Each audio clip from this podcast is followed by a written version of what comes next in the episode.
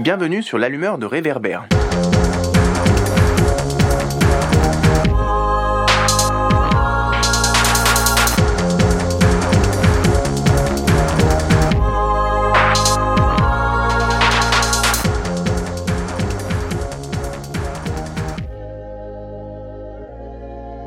C'est une réforme résolument tournée vers le travail, vers l'emploi, contre le chômage et pour la précarité. Et contre la précarité, pardon.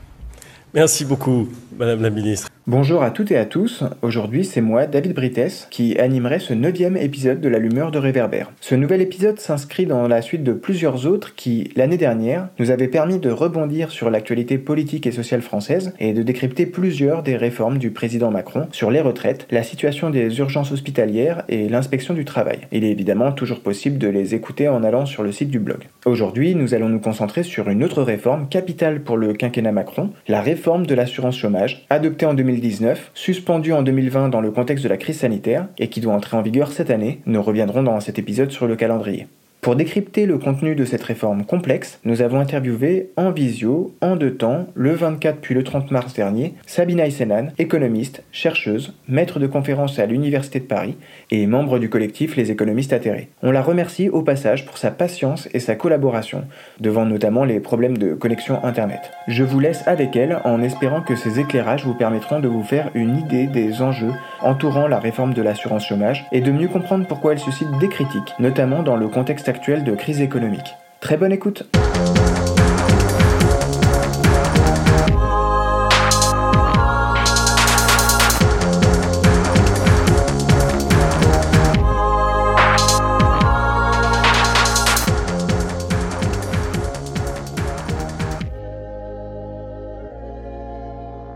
Cette réforme de l'assurance chômage, elle a été mise en place initialement donc pour euh, euh, mettre euh, en œuvre des économies hein, pour l'UNEDIC, mais dans un contexte où le, le taux de chômage diminuait. C'est-à-dire que dans la lettre de cadrage envoyée donc par le gouvernement, il a été demandé aux partenaires sociaux de faire des économies explicitement. Et donc cette réforme de l'assurance chômage, elle est entrée en vigueur donc au 1er novembre 2019. Elle a été donc d'une certaine manière mise en stand-by du fait de la crise du Covid-19 et, des confinements. Donc, notamment, une partie de la réforme avait, avait déjà été entrée en vigueur au 1er novembre 2019. C'était le cas notamment de la dégressivité ou encore euh, des conditions minimales d'affiliation. Tout cela a été, euh, a été donc stoppé euh, lors du premier confinement en mars 2020. Et il y avait donc une deuxième partie de la réforme qui devait entrer en vigueur en avril 2020. Et donc, du fait de la crise sanitaire, la réforme a été reportée successivement et aujourd'hui, donc elle est censée être mise en place et mise en œuvre euh, dans son intégralité, en partie au 1er juillet 2021 et dans une seconde partie en octobre 2021. La nouvelle convention d'assurance chômage qui a été mise en place donc au 1er novembre 2019, il faut déjà rappeler donc euh, qu'elle a été mise en place euh, donc par décret. Il faut savoir que d'habitude les conventions d'assurance chômage sont négociées entre les partenaires sociaux, donc entre les représentants de salariés les organisations patronales. Or, ces négociations ont conduit à un échec. Euh, ces négociations, elles avaient été demandées par le gouvernement dans une lettre de cadrage qui avait été envoyée euh, aux partenaires sociaux. Dans cette lettre de cadrage qui fixe les règles de l'assurance chômage, eh bien, il avait été demandé aux partenaires sociaux de faire une économie de 3,9 milliards d'euros en trois ans. Cela dans un contexte en effet où le taux de chômage diminuait, mais où on demandait au système d'assurance chômage, eh bien, de faire des économies dans un contexte économique qui donc à l'époque. Et donc euh, les, euh, les partenaires sociaux ont refusé euh, les termes de cet accord et les demandes du gouvernement qui étaient inacceptables et qu'ils sont encore aujourd'hui. Donc au final, le gouvernement a repris la main. Donc là, on a une transformation et une modification de la gouvernance du système d'assurance chômage, hein, puisque normalement le système d'assurance chômage, il est géré par les partenaires sociaux. Hein, C'était ça lorsque notre système de protection sociale a été mis en place. Il avait vocation à être géré par les partenaires sociaux et notamment euh, le système d'assurance chômage qui est l'UNEDIC. On a donc un changement de gouvernance où le gouvernement reprend la main. Donc euh, Muriel Pénicaud à l'époque, qui est ministre du Travail, euh, reprend la main en, en donc publiant un décret qui vise à faire évoluer le, système d'assurance chômage, système d'assurance chômage qui allait, selon les prévisions, allait être à l'équilibre et qui n'avait pas de de, problèmes de déficit à l'époque où les comptes de l'assurance chômage et les comptes de l'UNEDIC s'étaient énormément améliorés du fait d'une augmentation des recettes, du fait du nombre de d'une diminution du nombre de chômeurs indemnisés. Donc on, on était dans, dans, une bonne perspective en ce qui concerne les comptes de l'UNEDIC. Donc il n'y avait aucune raison, aucune raison de mettre en place une réforme qui vise à diminuer les droits des chômeurs dans cette perspective-là, puisqu'il n'y avait plus de problème de déficit, il n'y avait plus de problème en ce qui concerne les comptes de l'UNEDIC, et en l'occurrence, le système d'assurance chômage a toujours joué, et comme il l'a bien montré, euh, en tout cas euh, depuis, depuis plus d'un an, son rôle de stabilisateur automatique. L'objectif, donc vous, vous, l'avez dit, hein, qui est explicite de la réforme, c'est un objectif comptable. Du coup, on peut se demander sur le dos de qui se font les économies. Du coup, c'est clairement sur le dos des allocataires. Et pour, mais pour autant, il y a une vraie question actuelle, au moins actuellement dans le cadre de, dans le contexte de la crise, qui se pose sur la dette de l'assurance chômage. Fin 2020, on a la dette du régime qui était, alors j'ai le dernier chiffre que j'ai vu, c'est que ça s'élevait à 54 milliards d'euros et soit 10 milliards de plus au moins euh, par rapport à fin décembre 2019. Et le déficit, il aurait été d'environ 18 milliards d'euros pour la seule année 2020. C'est une dégradation qui est largement liée à la, hausse des chômeurs dans le contexte de la crise et à la mise en place du chômage partiel. Euh, j'ai vu que tout récemment, la Cour des comptes, dans son rapport annuel, plaide pour une reprise par l'État d'une partie de la dette de l'assurance chômage. Comment on répond à cette question du dérapage budgétaire de l'assurance chômage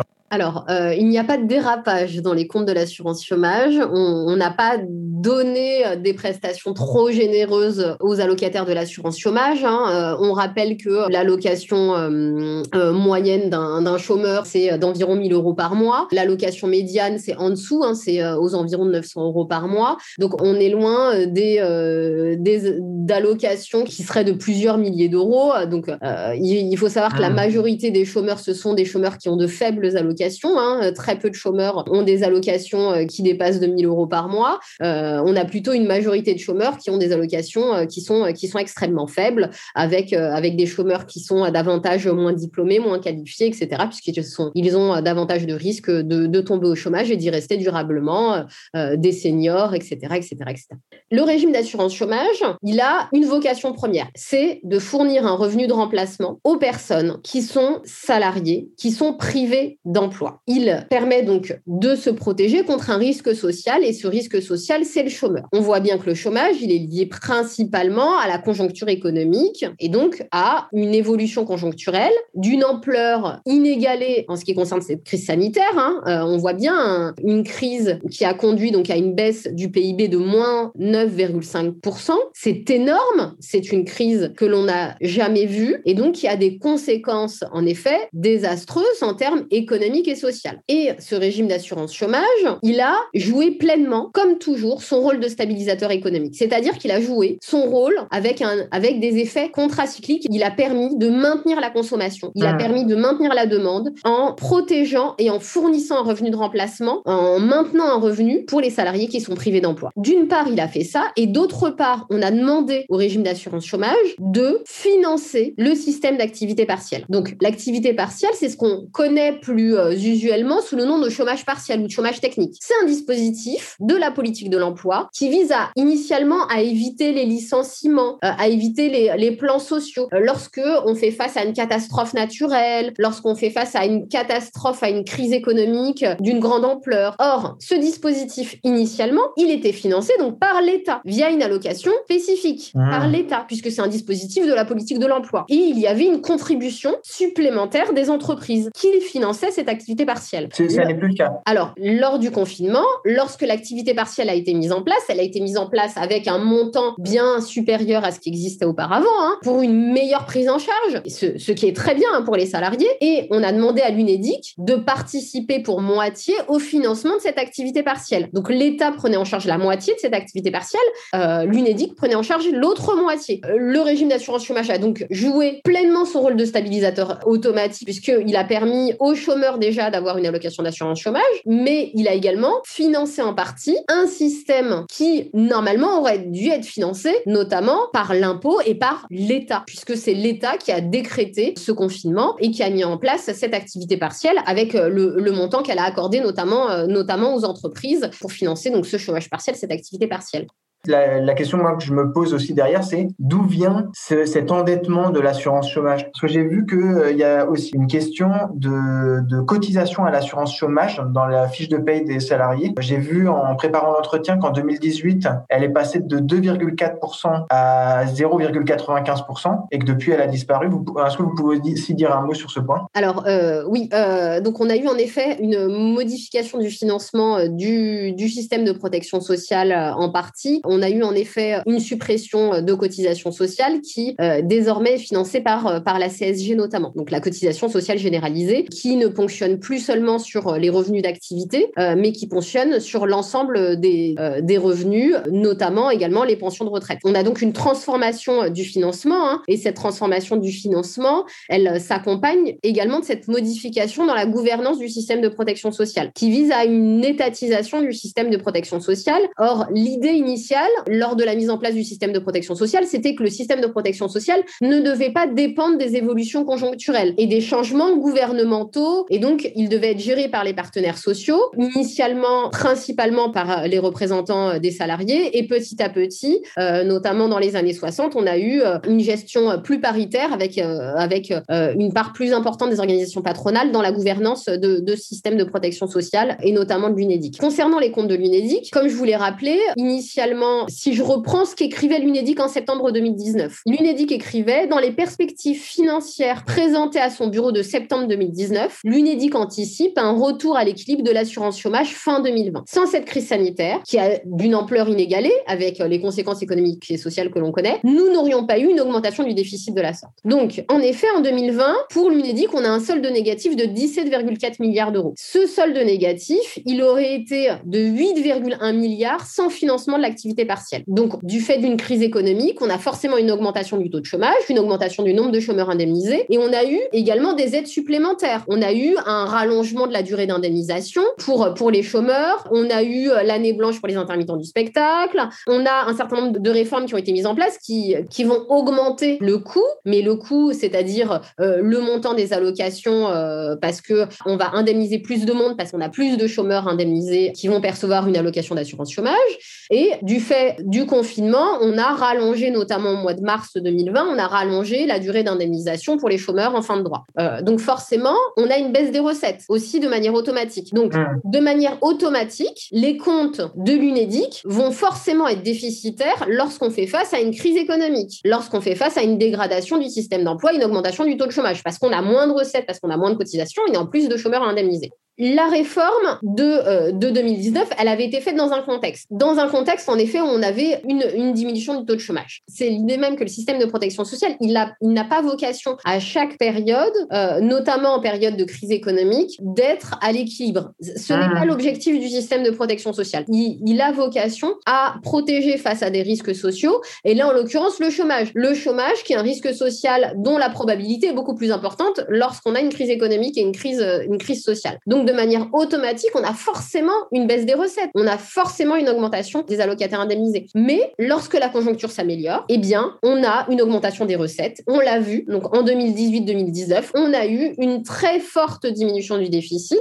Si on n'avait pas eu cette pandémie, eh bien, les comptes de l'INEDIC auraient été au vert aujourd'hui. Donc, on a eu cette pandémie et heureusement que notre système de protection sociale existe. Donc, lorsqu'on le, on le détricote, lorsqu'on diminue les droits des chômeurs, eh bien, on diminue le rôle de stabilisateur automatique de, notre système de protection sociale et du système d'assurance chômage. Et donc, on réduit notre résistance aux crises économiques. Mmh, c'est clair. Et donc, à l'époque, déjà mettre en place cette, cette réforme, c'était déjà inacceptable. C'est-à-dire, l'objectif premier, c'était de faire des économies, point, de faire euh, presque 4 milliards d'économies, point. Aujourd'hui, mettre en place cette réforme dans le contexte actuel où il est quasi impossible pour les chômeurs de retrouver un emploi, c'est une réforme à la fois injuste, punitive et qui vise les plus pauvres, les plus précaires. Alors, ce que je vous propose, c'est que justement, on voit dans le détail en quoi euh, ça, ça impacte sur les allocataires. En revenant du coup sur les nouvelles règles d'indemnisation.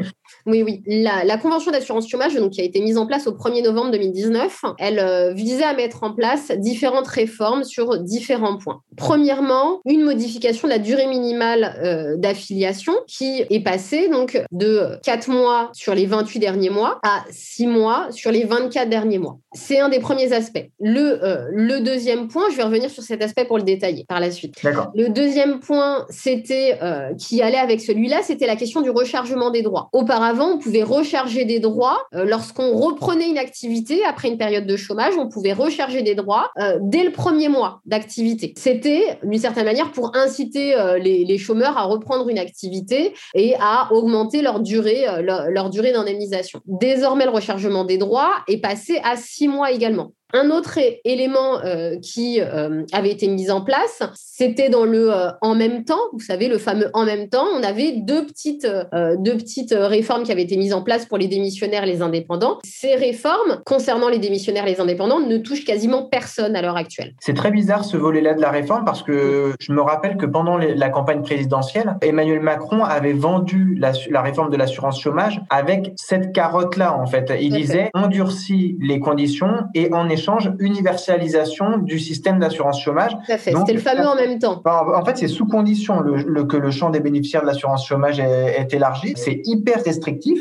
Apparemment, il y a que j'avais vu qu'il y avait que quelques centaines de personnes qui avaient été qui étaient concernées à la fin de l'année 2020. Donc en fait, ce qu'on voit, c'est qu'on a le bâton, c'est-à-dire la restriction, mais on n'a pas la carotte, c'est-à-dire l'universalisation de la, de l'assurance chômage aux personnes indépendantes ou salariés qui démissionnent en CDI. Alors concernant les démissionnaires, en effet euh, ces deux points avaient été soulevés. En effet, ils avaient été, euh, euh, faisaient ils faisaient partie du programme, en tout cas du, programme de dernière minute d'Emmanuel Macron, hein, puisqu'on a, on, avait attendu pendant très longtemps ce fameux programme. En effet, il n'en est rien dans les faits. Concernant les démissionnaires, il faut savoir que l'assurance chômage, initialement, elle indemnise en principe les salariés qui perdent leur emploi de façon involontaire. Pour les démissionnaires, ça constitue donc le fait d'indemniser des salariés qui perdent leur emploi de façon, d'une certaine manière, volontaire, même si derrière des démissions, on a beaucoup euh, de licenciements cachés, de démissions parce qu'on a été mis au placard, euh, parce qu'on a des conditions de travail inacceptables, parce qu'on a des ah. conditions de rémunération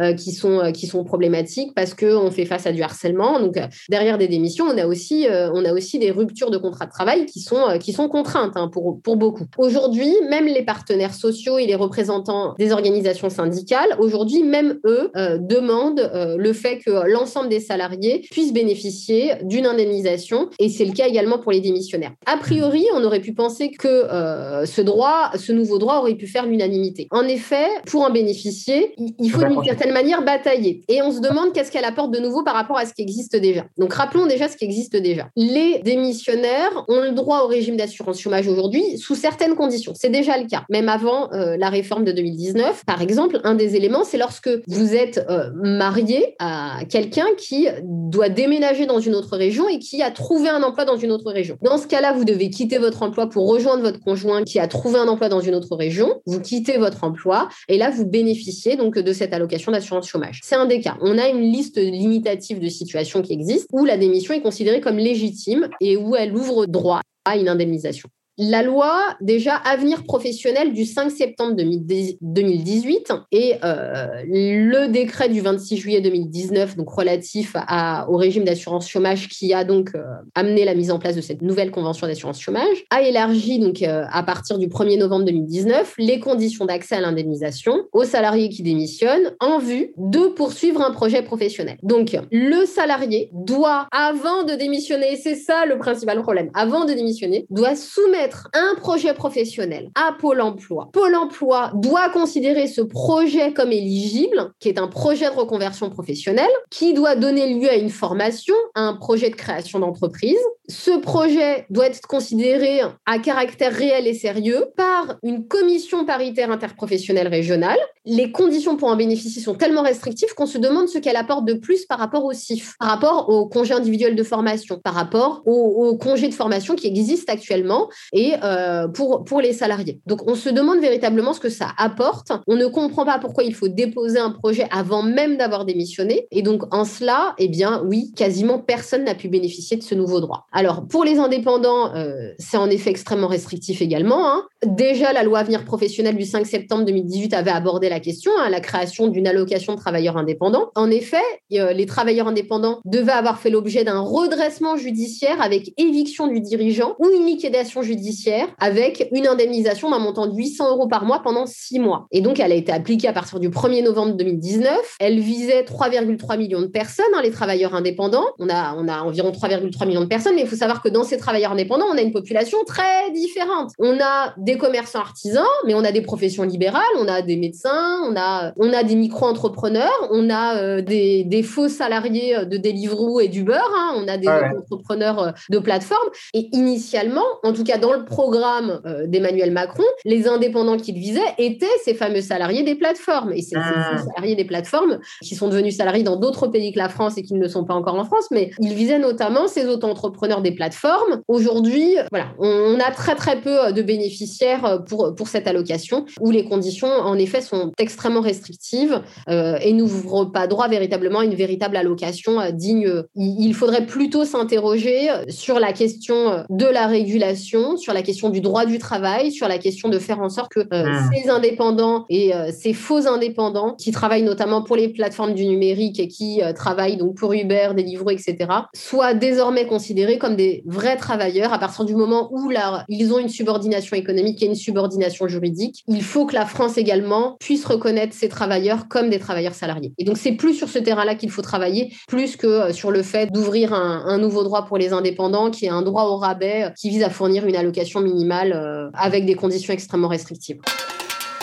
Je vais compléter sur euh, les, euh, les, deux modifications de la réforme qui avaient été mises en place en novembre, qui avaient été donc arrêtées, en tout cas mis en stand-by euh, lors du premier confinement au mois de mars. Donc, qui est d'une part la, condition minimale d'affiliation et deuxièmement la question de la dégressivité. Alors, juste sur la condition minimale d'affiliation, donc on rappelle, l'objectif de cette réforme, c'est de faire passer la condition minimale d'affiliation de 4 mois sur les, 20, sur les 28 derniers mois à 6 mois sur les, 4, sur les 24 derniers mois. Donc, ça, ça deux effets, hein. deux effets importants. Premièrement, moins de demandeurs d'emploi vont ouvrir des droits, c'est-à-dire qu'un demandeur d'emploi qui n'a pas l'affiliation nécessaire, euh, eh bien, n'ouvrira pas de droit ou verra l'ouverture de son droit retardé. Ça concerne jusqu'à 700 000 personnes apparemment, selon l'UNEDIC. Alors, euh, tout à fait, tout à fait. Plus de 700 000 personnes, selon les prévisions qui avaient été faites initialement, soit 27% de l'ensemble des allocataires. C'est énorme. Qui auraient ouvert au moins un droit sur une année. Hmm. Donc, en effet, on est, on est sur euh, on, est sur une part plus qu'importante.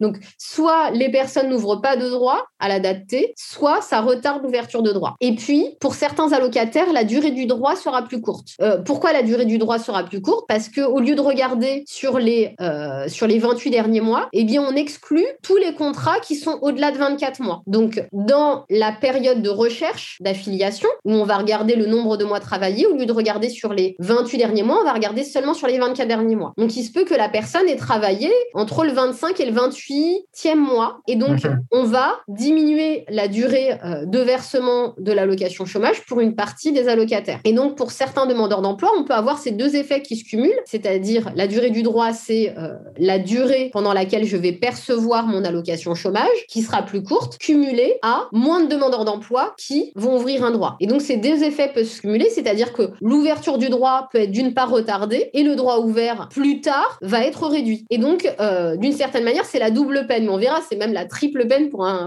certain nombre de, travailleurs. Ça, c'est pour les conditions minimales d'affiliation, sachant que euh, les, durées euh, de versement maximales, donc elles sont de 24 mois pour les moins de 53 ans. On le rappelle, pour les 53-55 ans, elles sont de 30 mois. Et pour les 55 ans et plus, elles sont de 36 mois. Sachant qu'il y a déjà eu une réforme en 2017 qui visait à diminuer la durée de versement pour les seniors indemnisés, puisqu'auparavant, les 50 ans et plus avaient une durée maximale d'indemnisation de 36 mois. Donc, on voit bien qu'on a diminué la durée de versement. Or, on sait bien que quand un senior tombe au chômage, eh bien, il a de très faibles chances de retrouver un emploi. Et on le voit très aisément dans les chiffres, hein, dans les statistiques de Pôle emploi, puisque leur ancienneté au chômage est presque deux fois supérieure à l'ancienneté au chômage de ceux qui ont moins de 50 ans. Donc, à partir du moment où on rentre au chômage lorsqu'on a plus de 50 ans, eh bien, on a une probabilité très faible faible de retrouver un emploi. Alors, il faut savoir que cette réforme, elle avait déjà été mise en place donc en 2017 et ça, ça vise toujours à inciter les chômeurs à reprendre un travail, même s'il est de moindre qualité, même s'il est à travail réduit, même s'il est moins rémunéré, même s'il est en contrat temporaire. Le but, c'est work first. Et on est vraiment dans cette logique qu'on appelle une logique d'activation, où il s'agit d'avoir un système de protection sociale qu'il faut moderniser selon eux, puisqu'il découragera la recherche d'un emploi. Et donc, il faut mettre en place des droits et des devoirs, des sanctions, la carotte et le bâton, comme vous le soulignez très précisément auparavant. Et donc, il faut inciter les chômeurs à reprendre un emploi, quelle qu'en soit sa qualité.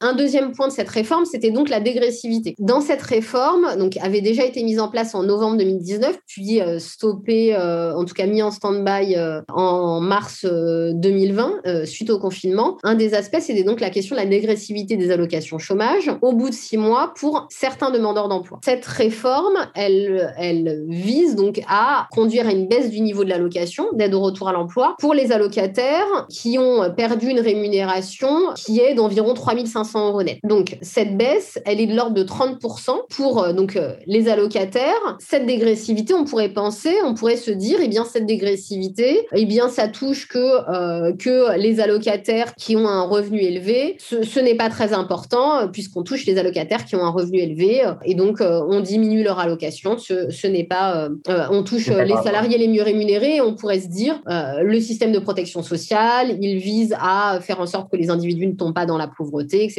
Alors, je reviens juste sur le principe. Notre système d'assurance chômage, il a une vocation assurantielle. Il a vocation à maintenir un revenu de remplacement. Il n'a pas vocation, comme au Royaume-Uni ou ailleurs, de fournir une allocation forfaitaire minimale. Donc, on est vraiment dans une logique où vous maintenez le revenu en fonction de votre cotisation antérieure. Donc, en fonction de vous avez mhm. cotisé, vous allez percevoir une, une allocation en pourcentage de votre revenu antérieur. Le taux de remplacement de l'allocation d'assurance chômage en France est de 57%. Alors, ça peut aller jusqu'à 75% pour les salariés qui sont très très peu euh, rémunérés. Donc ça va de 57% à 75%. En moyenne, c'est 68% parce que la majorité des salariés qui tombent au chômage, ce sont des salariés avec des faibles rémunérations, avec des faibles salaires. Mais pour un salarié euh, normal, au-dessus d'un certain revenu, on tombe au taux de remplacement minimal euh, qui est à 57%. Donc ça veut dire qu'un salarié, il cotise, il tombe au chômage, il perçoit 57% de sa rémunération antérieure. Donc déjà, l'allocation ne représente que 57% de sa rémunération antérieure. Donc il faut déjà rappeler cela. Ensuite, on est dans un système assurantiel et on sait bien que lorsqu'une réforme remet en cause le système assurantiel, pour une partie, même la plus favorisée, eh bien, elle remet en cause le système assurantiel, elle remet en cause la question de la cotisation, et donc elle remet en cause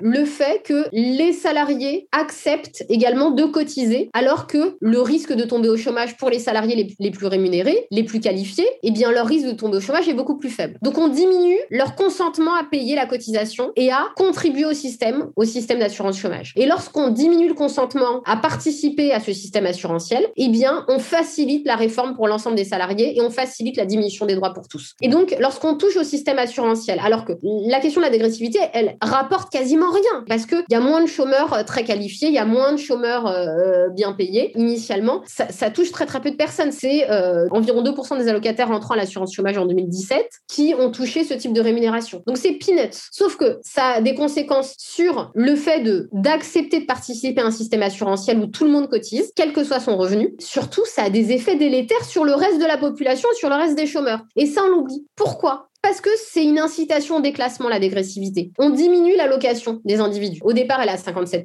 et on la diminue. Donc déjà, ça fait une baisse de revenus très importante. Vous avez votre loyer à payer, euh, euh, votre crédit à payer, etc., etc. Vous perdez déjà presque la moitié de votre revenu. Et là, on va, au bout de six mois, on diminue encore de 30% votre allocation. Ça vise à faire en sorte que les individus acceptent un emploi, même s'il est peu rémunéré, moins rémunéré, même s'il est moins qualifié. Et donc, c'est une incitation au déclassement professionnel, au déclassement scolaire, c'est-à-dire que vous acceptez un emploi alors que euh, vous aviez un bac plus 5 et que vous étiez qu'à-dessus, vous allez accepter un emploi moins qualifié et une incitation des classements salariales. Ça contribue au nivellement par le bas des conditions de rémunération et des conditions de travail. Et vous savez, lorsque vous avez une file de demandeurs d'emploi, les personnes les plus qualifiées, eh bien, sont en haut de cette file de demandeurs d'emploi. Donc, lorsque eux vont accepter des emplois moins rémunérés, moins qualifiés, ils vont prendre la place de ceux qui ont moins de diplômes, qui mmh. auraient accepté ces emplois-là initialement. Et donc, c'est une incitation des classements et ça a des effets délétères sur le reste des chômeurs, puisque on va avoir des effets de substitution sur euh, un certain nombre d'emplois et sur d'autres d'autres chômeurs moins qualifiés. Et donc, elle conduit à une pression, à une logique de pression financière. Tout cela toujours au nom de la logique de work first, c'est-à-dire la logique d'activation. Il faut activer les individus, il faut les pousser à reprendre un emploi, même s'il est moins rémunéré, même s'il est en contrat temporaire, même s'il est moins qualifié, même si c'est pas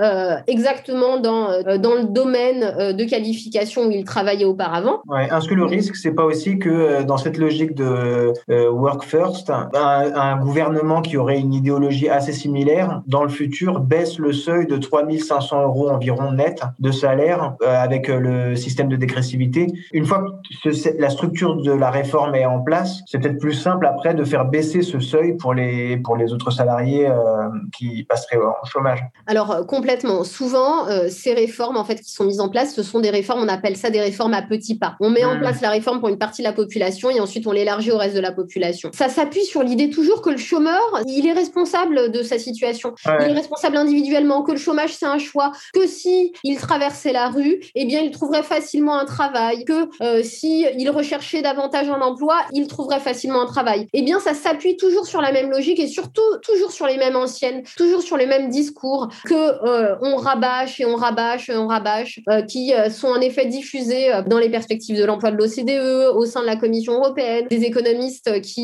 qui murmurent à l'oreille, à l'oreille de nos politiques. En effet, sauf que la réalité, elle est tout autre. La réalité, c'est que les chômeurs désirent retrouver un emploi. Le chômage n'est pas un choix. Le chômage, c'est un risque social. C'est un risque collectif et la collectivité doit prendre en charge ce risque social. Et cette dégressivité, elle a une conséquence sur le niveau de vie des intéressés aussi, puisque dans certains cas, l'indemnisation ne représentera même pas 40% du dernier salaire perçu. Or, même l'Organisation internationale du travail dit que l'indemnisation du chômage devrait au moins atteindre ce niveau-là. Ça remet en cause, ça remet en cause le régime, alors que ça touche très très peu de personnes et ça permet, selon les, euh, selon les euh, perspectives de l'UNEDIC, de faire des économies qui sont ridicules, de l'ordre de 200 à 400 millions d'euros d'économies et c'est censé toucher 160 000 individus. Donc mmh. pourquoi on met en place cette réforme si ce n'est en effet pour la généraliser via une réforme des petits pas?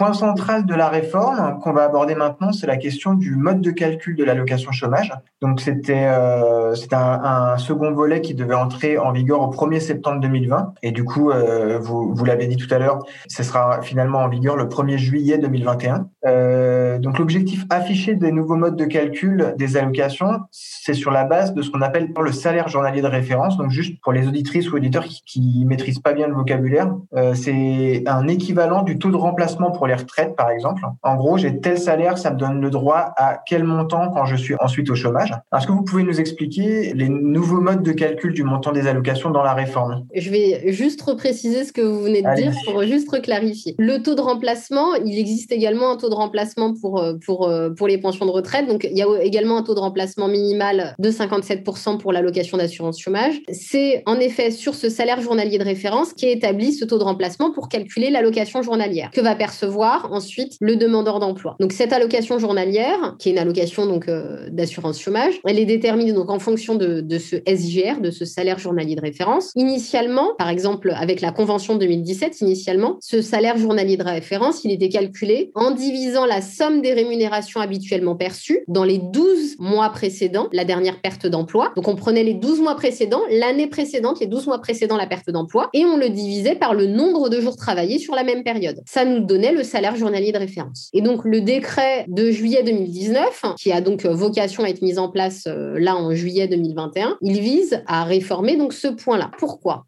Alors, initialement, l'objectif, c'est de dire une personne qui travaille euh, six mois à plein temps durant les 12 derniers mois, eh bien, elle va percevoir plus qu'une personne qui travaille à mi-temps durant la dernière année. Et donc, il faut faire en sorte de rééquilibrer. Au lieu de rééquilibrer, rééquilibrer par le haut, on rééquilibre par le bas. C'est-à-dire qu'on fait en sorte que les gens qui ont travaillé six mois à temps plein, ils vont se retrouver au même niveau que les personnes qui ont travaillé à temps partiel, puisque leur salaire journalier de référence va être divisé par deux. Or, initialement, l'allocation assurantielle, elle s'appuie sur un jour quotidien cotisé, un jour indemnisé. Donc normalement, notre système euh, contributif, il vise à indemniser une personne parce qu'elle a cotisé une journée, donc elle a indemnisé une journée. On mhm. remet complètement en question notre système. Donc désormais, toutes les périodes pour le calcul des indemnités, donc y compris les périodes non travaillées, seront prises en compte. Donc pour calculer ce salaire journalier de référence, on prend en compte désormais les périodes non travaillées. Et donc ça pénalisera tous les salariés qui font face à la discontinuité de l'emploi, c'est-à-dire tous ceux qui enchaînent période de travail, période de chômage, des récurrences au chômage, un CDD, puis euh, du chômage, puis de nouveau un CDD, puis de l'intérim, puis de nouveau un CDD, puis du chômage. Eh bien, ceux-là, ce sont ceux qui vont le plus être pénalisés. Tous ceux qui font face à des emplois intermittents, mais au sens large, hein, pas au sens des intermittents de, de la culture. Et donc, ça va avoir des effets catastrophiques sur les chômeurs. On a près de 40% des demandeurs d'emploi qui vont pâtir de cette réforme. C'est 800 enfin, j'ai vu que l'UNEDIC établissait début novembre 2020 que dans une étude d'impact que c'était environ 840 000 personnes qui donc un peu plus de, du tiers des, des, entrants entre guillemets dans le régime qui verraient leur allocation baisser de 24% en moyenne euh, mm. tout en ayant des droits à des durées d'indemnisation plus longues mais sachant que euh, un demandeur d'emploi consomme c'est ce que j'avais vu en préparant l'entretien il consomme en moyenne les deux tiers de ses droits vu que la plupart des demandeurs d'emploi ne vont pas au bout et du mm. coup euh, voire 45% trouvent du travail assez rapidement donc l'allongement de la période en fait ça a relativement peu d'intérêt alors qu'en fait la baisse de, des allocations en prenant en compte les périodes non travaillées, ça a un intérêt comptable pour le, pour le gouvernement. Mais du coup, les allocataires s'y retrouvent pas. Quoi. Tout à fait. donc, euh, le fait de prendre en compte les périodes non travaillées, hein, bien sûr,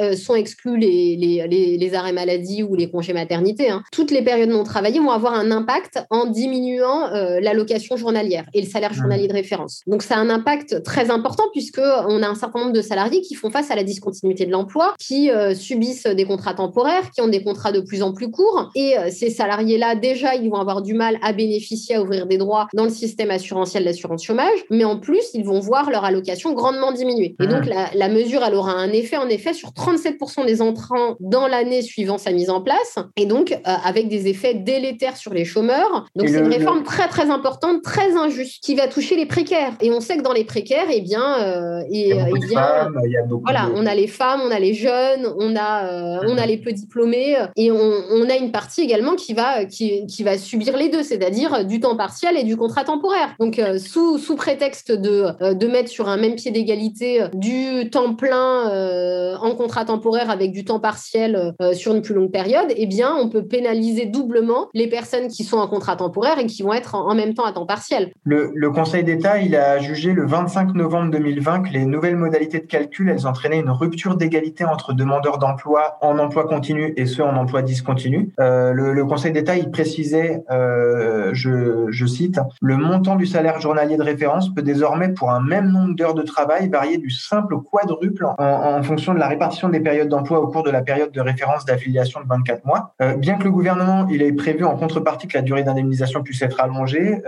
je, réouvre les guillemets, il en résulte, poursuit le Conseil d'État, dans certaines hypothèses, une différence de traitement manifestement disproportionnée au regard du motif d'intérêt général poursuivi.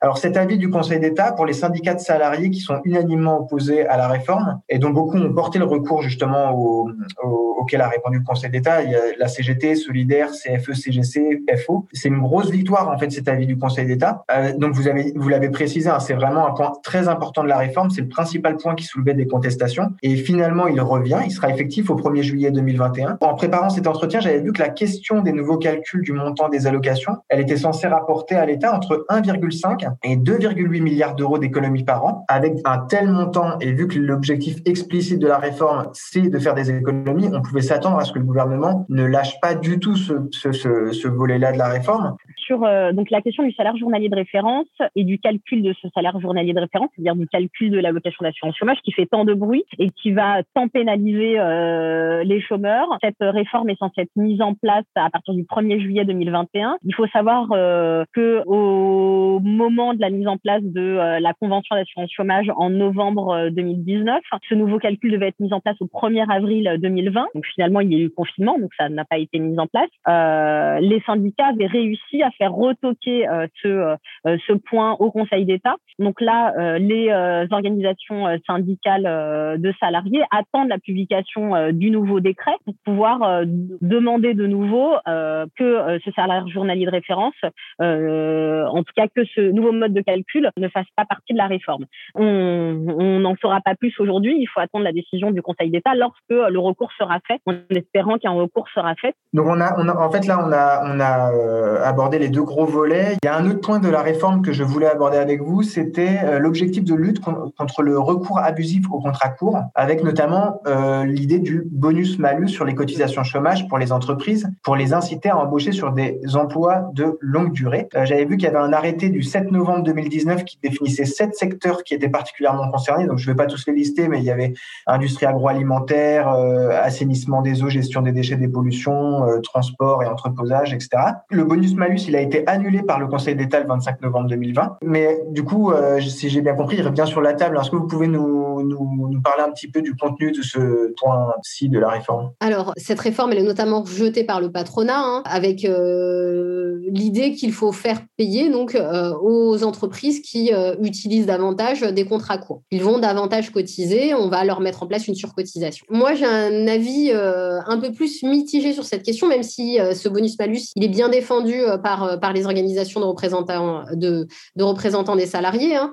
Alors, il faut savoir que euh, le problème initial, c'est un problème de dérégulation du marché du travail. On a notamment permis une utilisation abusive de contrats courts dans un certain nombre de secteurs d'activité. Certains secteurs d'activité, en effet, qui normalement, euh, de par leur nature, peuvent utiliser ce qu'on appelle des CDD d'usage, donc des CDD U, ce qu'on appelle des contrats d'extra maintenant. Et donc, l'augmentation du nombre euh, de CDD dans les embauches et la diminution de la durée des contrats est notamment fortement liée à ce développement des CDD d'usage dans un certain nombre de secteurs d'activité. C'est le cas dans le secteur de la culture, mais c'est le cas également dans le déménagement, euh, dans la formation, euh, dans euh, nombre de secteurs d'activité, mais qui sont définis normalement légalement. Bien sûr, cela suppose qu'il y a des contrôles hein, pour les autres entreprises qui ne sont pas dans ces secteurs pour qu'elles ne puissent pas utiliser ces CDDU. Le CDDU, en fait, c'est un contrat dérogatoire au CDD. On peut renouveler à l'infini sur un même poste une même personne, sans période de carence, sans, sans prime de précarité, etc., etc. Donc on peut on, peut renouveler à l'infini euh, un contrat de travail d'une journée, deux semaines, d'une semaine, de dix jours, de deux jours, etc., etc. Et donc, tout cela a participé grandement à la dérégulation euh, du système d'emploi. On a déjà un problème en France en termes de régulation du marché du travail et du système d'emploi. Et donc, euh, on ne se pose jamais la question. Donc là, la question du bonus-malus, ça vise à inciter les entreprises à moins utiliser de contrats courts. Il faut savoir que, par exemple, les entreprises du spectacle et de l'audiovisuel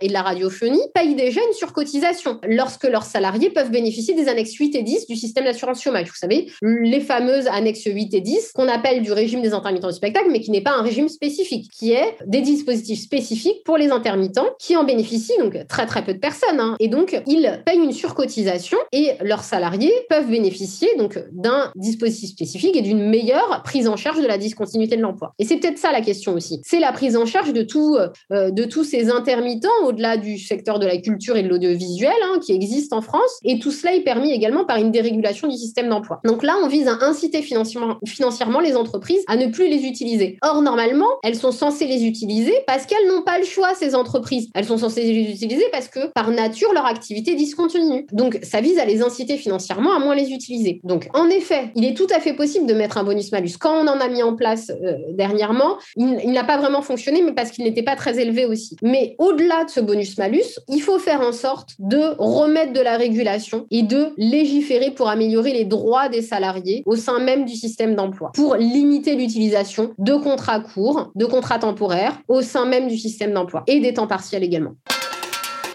Pendant la campagne présidentielle, euh, c'était un point important du, du, du, programme du candidat Macron. Emmanuel Macron avait parlé de retirer les droits à l'allocation chômage après deux refus de ce que lui qualifiait d'une offre raisonnable d'emploi, euh, c'est-à-dire deux propositions d'emploi correspondant euh, grosso modo aux qualifications d'une demandeur d'emploi. Est-ce que vous pouvez nous dire où, en est cette mesure? Alors, il faut savoir que c'est une mesure qui n'est pas nouvelle, hein, qui a été mise en place dès 2006 par la Convention d'assurance chômage. Elle a été mise en place suite au remplacement du plan d'aide au retour à l'emploi du parc qui a été remplacé donc euh, par le projet personnalisé pour l'accès à l'emploi, accompagné donc du PPAE, accompagné du suivi mensuel personnalisé du SMT, qui au final n'a pas eu lieu parce que le nombre d'agents de Pôle Emploi afin de suivre les conseillers de Pôle Emploi correctement euh, est trop faible pour pouvoir les suivre euh, de manière mensuelle et renforcée comme ce qui avait été prévu.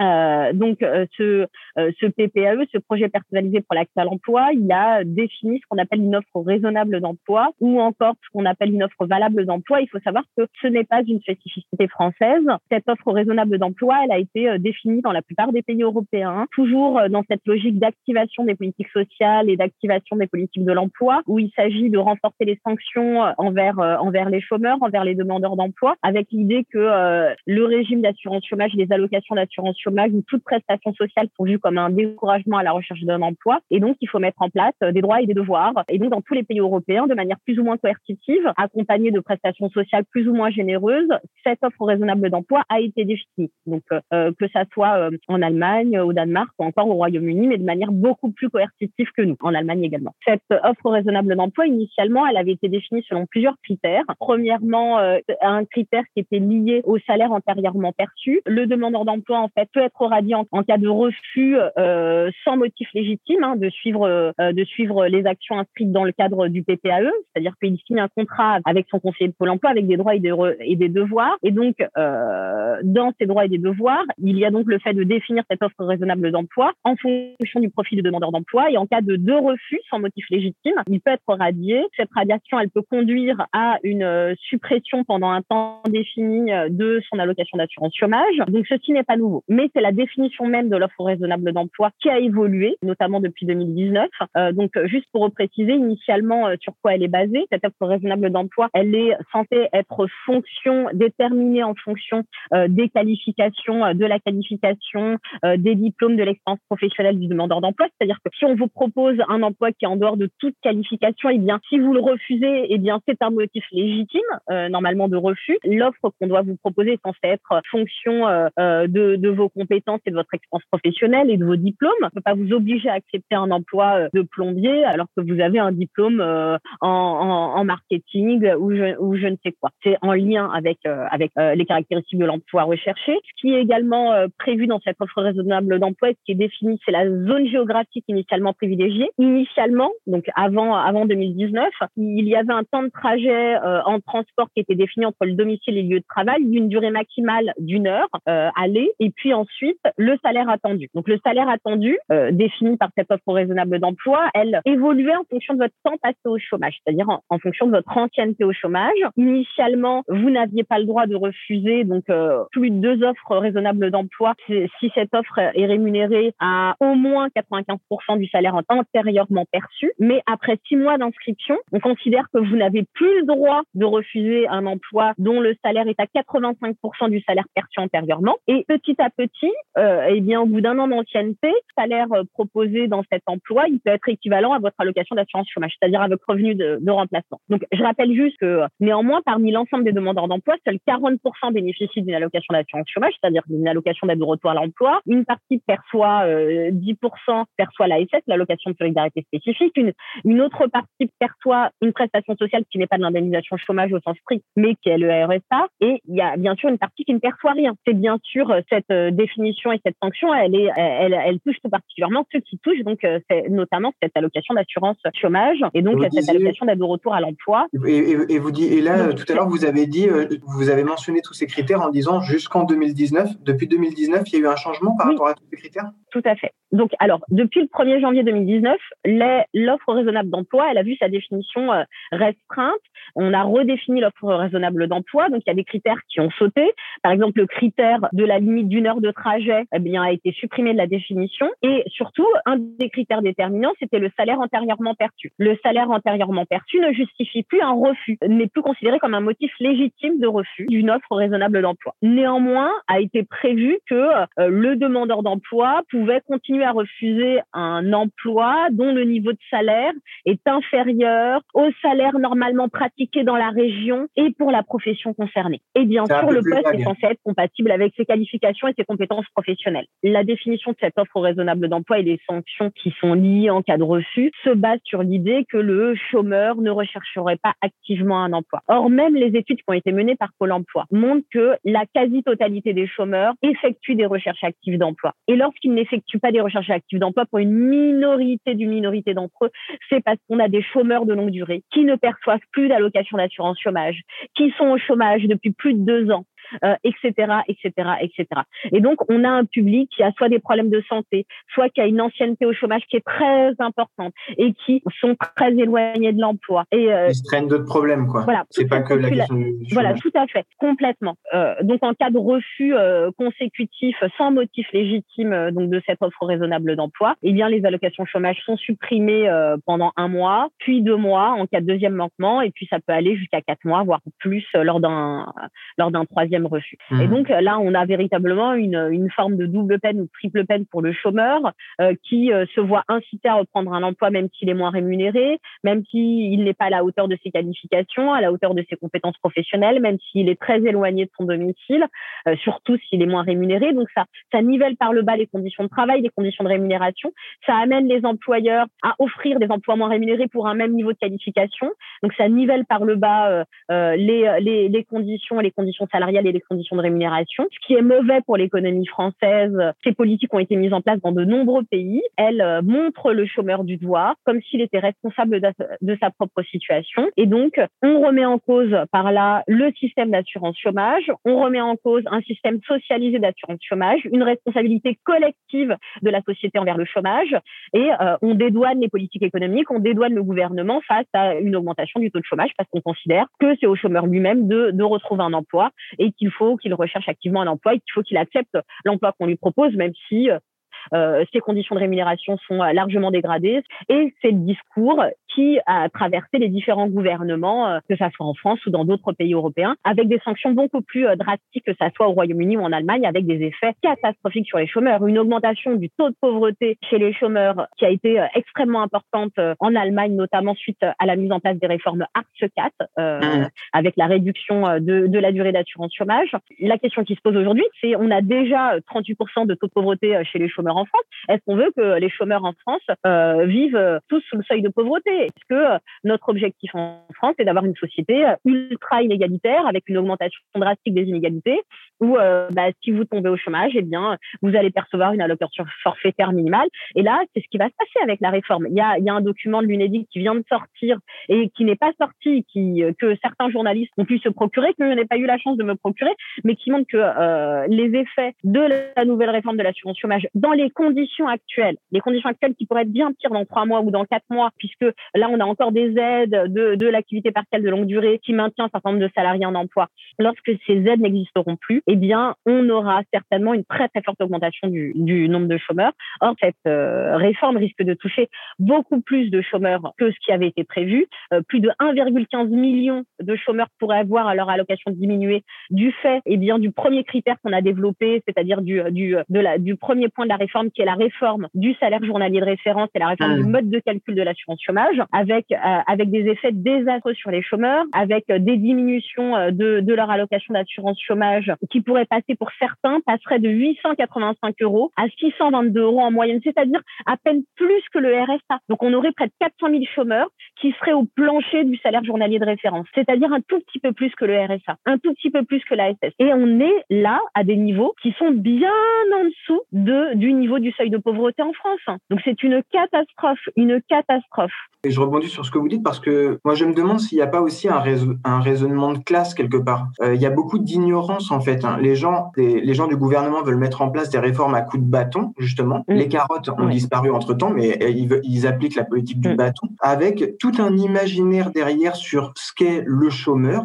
la caricature du chômeur mm. qui est liée soit à la figure du cassos qui accumule le RSA et les autres aides, soit à la figure de l'immigré qui euh, vit entre euh, petits trafics et euh, allocations. Il y a tout un imaginaire derrière et en fait, ça donne juste l'impression que les gens qui mettent, qui pensent ces réformes n'ont pas du, n'ont jamais vraiment connu le chômage de longue durée et que du coup, c'est pas leur monde et que du coup, ils peuvent dire à quelqu'un qui est sans emploi, mais de l'emploi, il y en a, t'as qu'à traverser la rue pour, pour aller en trouver. Euh, c'est un des objectifs mhm. affichés de la réforme, c'est de renforcer l'accompagnement des demandeurs d'emploi avec le recrutement de 1000 nouveaux conseillers Pôle emploi euh, en mhm. CDD et la mise en place de deux demi-journées d'accompagnement intensif. Euh, ces mesures-là, qu'est-ce que vous en pensez? Alors, il faut embaucher en Pôle emploi, mais il faut embaucher des personnes qualifiées, des personnes formées et des personnes qu'il faut former et des personnes avec un statut pérenne, avec un statut. Initialement, ils avaient un statut pour beaucoup d'assimiler fonctionnaires pour les conseillers de Pôle emploi. Aujourd'hui, aujourd'hui, ils sont en CDI puisque leur, leur statut a évolué, même si, même si Pôle emploi est un établissement public administratif. Donc, il faut des recrutements d'emplois pérennes. Or, aujourd'hui, Pôle emploi, avant la crise, avait décidé de, de, supprimer certains emplois. Donc, depuis le premier confinement, il a été décidé, avec l'augmentation du taux de chômage, de recruter massivement. On parle même de plus de 3000 recrutements prévus au sein de Pôle emploi. Il faut rappeler que Pôle emploi, c'est près de 55 000 agents Pôle emploi, mais tous ne font pas du, du conseil. Hein. Il y a euh, différents services au sein de Pôle emploi, donc on n'a pas 50 000 agents de Pôle emploi. Hein. Euh, donc, et ces recrutements, euh, donc, qui doivent s'effectuer en CDD, on a déjà des premiers retours hein, se font sur des CDD euh, de 12 à 18 mois pour certains. donc, des personnes qui n'ont pas forcément les qualifications requises, mais surtout des personnes qui ne sont pas formées. Or, être conseiller à Pôle emploi, ça s'apprend. Il faut se former. C'est un travail qui est difficile et on ne demande pas à des personnes qui ont déjà eu des difficultés à retrouver un emploi sans les former de se retrouver dans cette situation face euh, des millions de demandeurs d'emploi, face à des portefeuilles de demandeurs d'emploi qui sont extrêmement importants. On peut avoir des conseillers de Pôle emploi qui peuvent gérer euh, 200 euh, demandeurs d'emploi. Euh, on a un nombre insuffisant d'agents de Pôle emploi pour suivre les conseillers, pour suivre, excusez-moi, les demandeurs d'emploi. On voit que certains, certains demandeurs d'emploi n'ont pas eu de lien avec, avec leurs conseillers depuis très longtemps. Normalement, certains sont censés avoir un suivi renforcé puisqu'ils ont des difficultés à retrouver un emploi parce qu'ils sont très éloignés, parce qu'ils ont une faible qualification eh bien, aujourd'hui, euh, ces recrutements ne permettront pas d'avoir un accompagnement digne de ce nom euh, face à la montée du chômage qui nous attend euh, bien plus importante que, que celle qui a déjà eu lieu. Et puis, on a vu, on, on, on, a eu écho de problèmes également au sein des embauches en service civique. On a vu que Pôle emploi était un des plus grands recruteurs de services civiques, notamment en 2019, en embauchant plus de 5000 services civiques pour mener le travail d'agents de Pôle emploi à la place d'agents de Pôle emploi. Pôle emploi avait embauché, a embauché et continue d'embaucher euh, de manière importante des services civiques en lieu et place d'emplois pérennes. On a des, phénomènes similaires avec d'autres services publics, par exemple les urgences, mm. où on a une saturation au niveau de, de la... Il y a un trop plein d'usagers avec euh, trop peu de gens pour les accueillir et pour répondre à la demande. Et du coup, ça ne peut qu'entraîner des situations conflictuelles et qui accroissent le mal-être des gens qui sont derrière le, qui sont à l'accueil qui accueillent le public. Il faut qu'on ait un service public de l'emploi digne de ce nom. Or aujourd'hui en France, euh, notre service public de l'emploi peine à accompagner les demandeurs d'emploi comme il se doit. L'objectif, ce n'est pas de contrôler le chômeur, l'objectif, c'est de les accompagner correctement afin qu'ils puissent se former, afin qu'ils puissent retrouver un emploi, afin qu'ils puissent être accompagnés correctement. Et pour cela, il faut que leurs conditions de travail soient dignes de ce nom également pour, pour ces agents-là.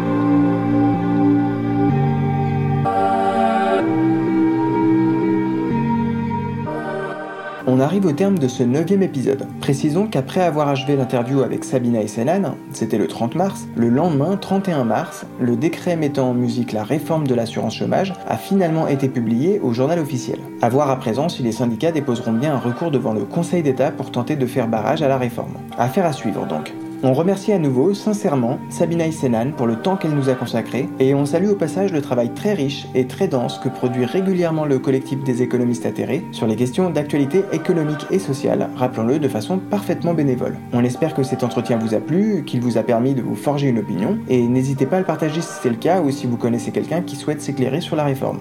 Le contexte sanitaire relègue dans les grands médias les questions économiques et sociales au second plan, et c'est sans doute dans des périodes comme celles que nous connaissons actuellement qu'il est particulièrement nécessaire de rester vigilant sur les réformes adoptées par le gouvernement. A bientôt et gardons nos lanternes allumées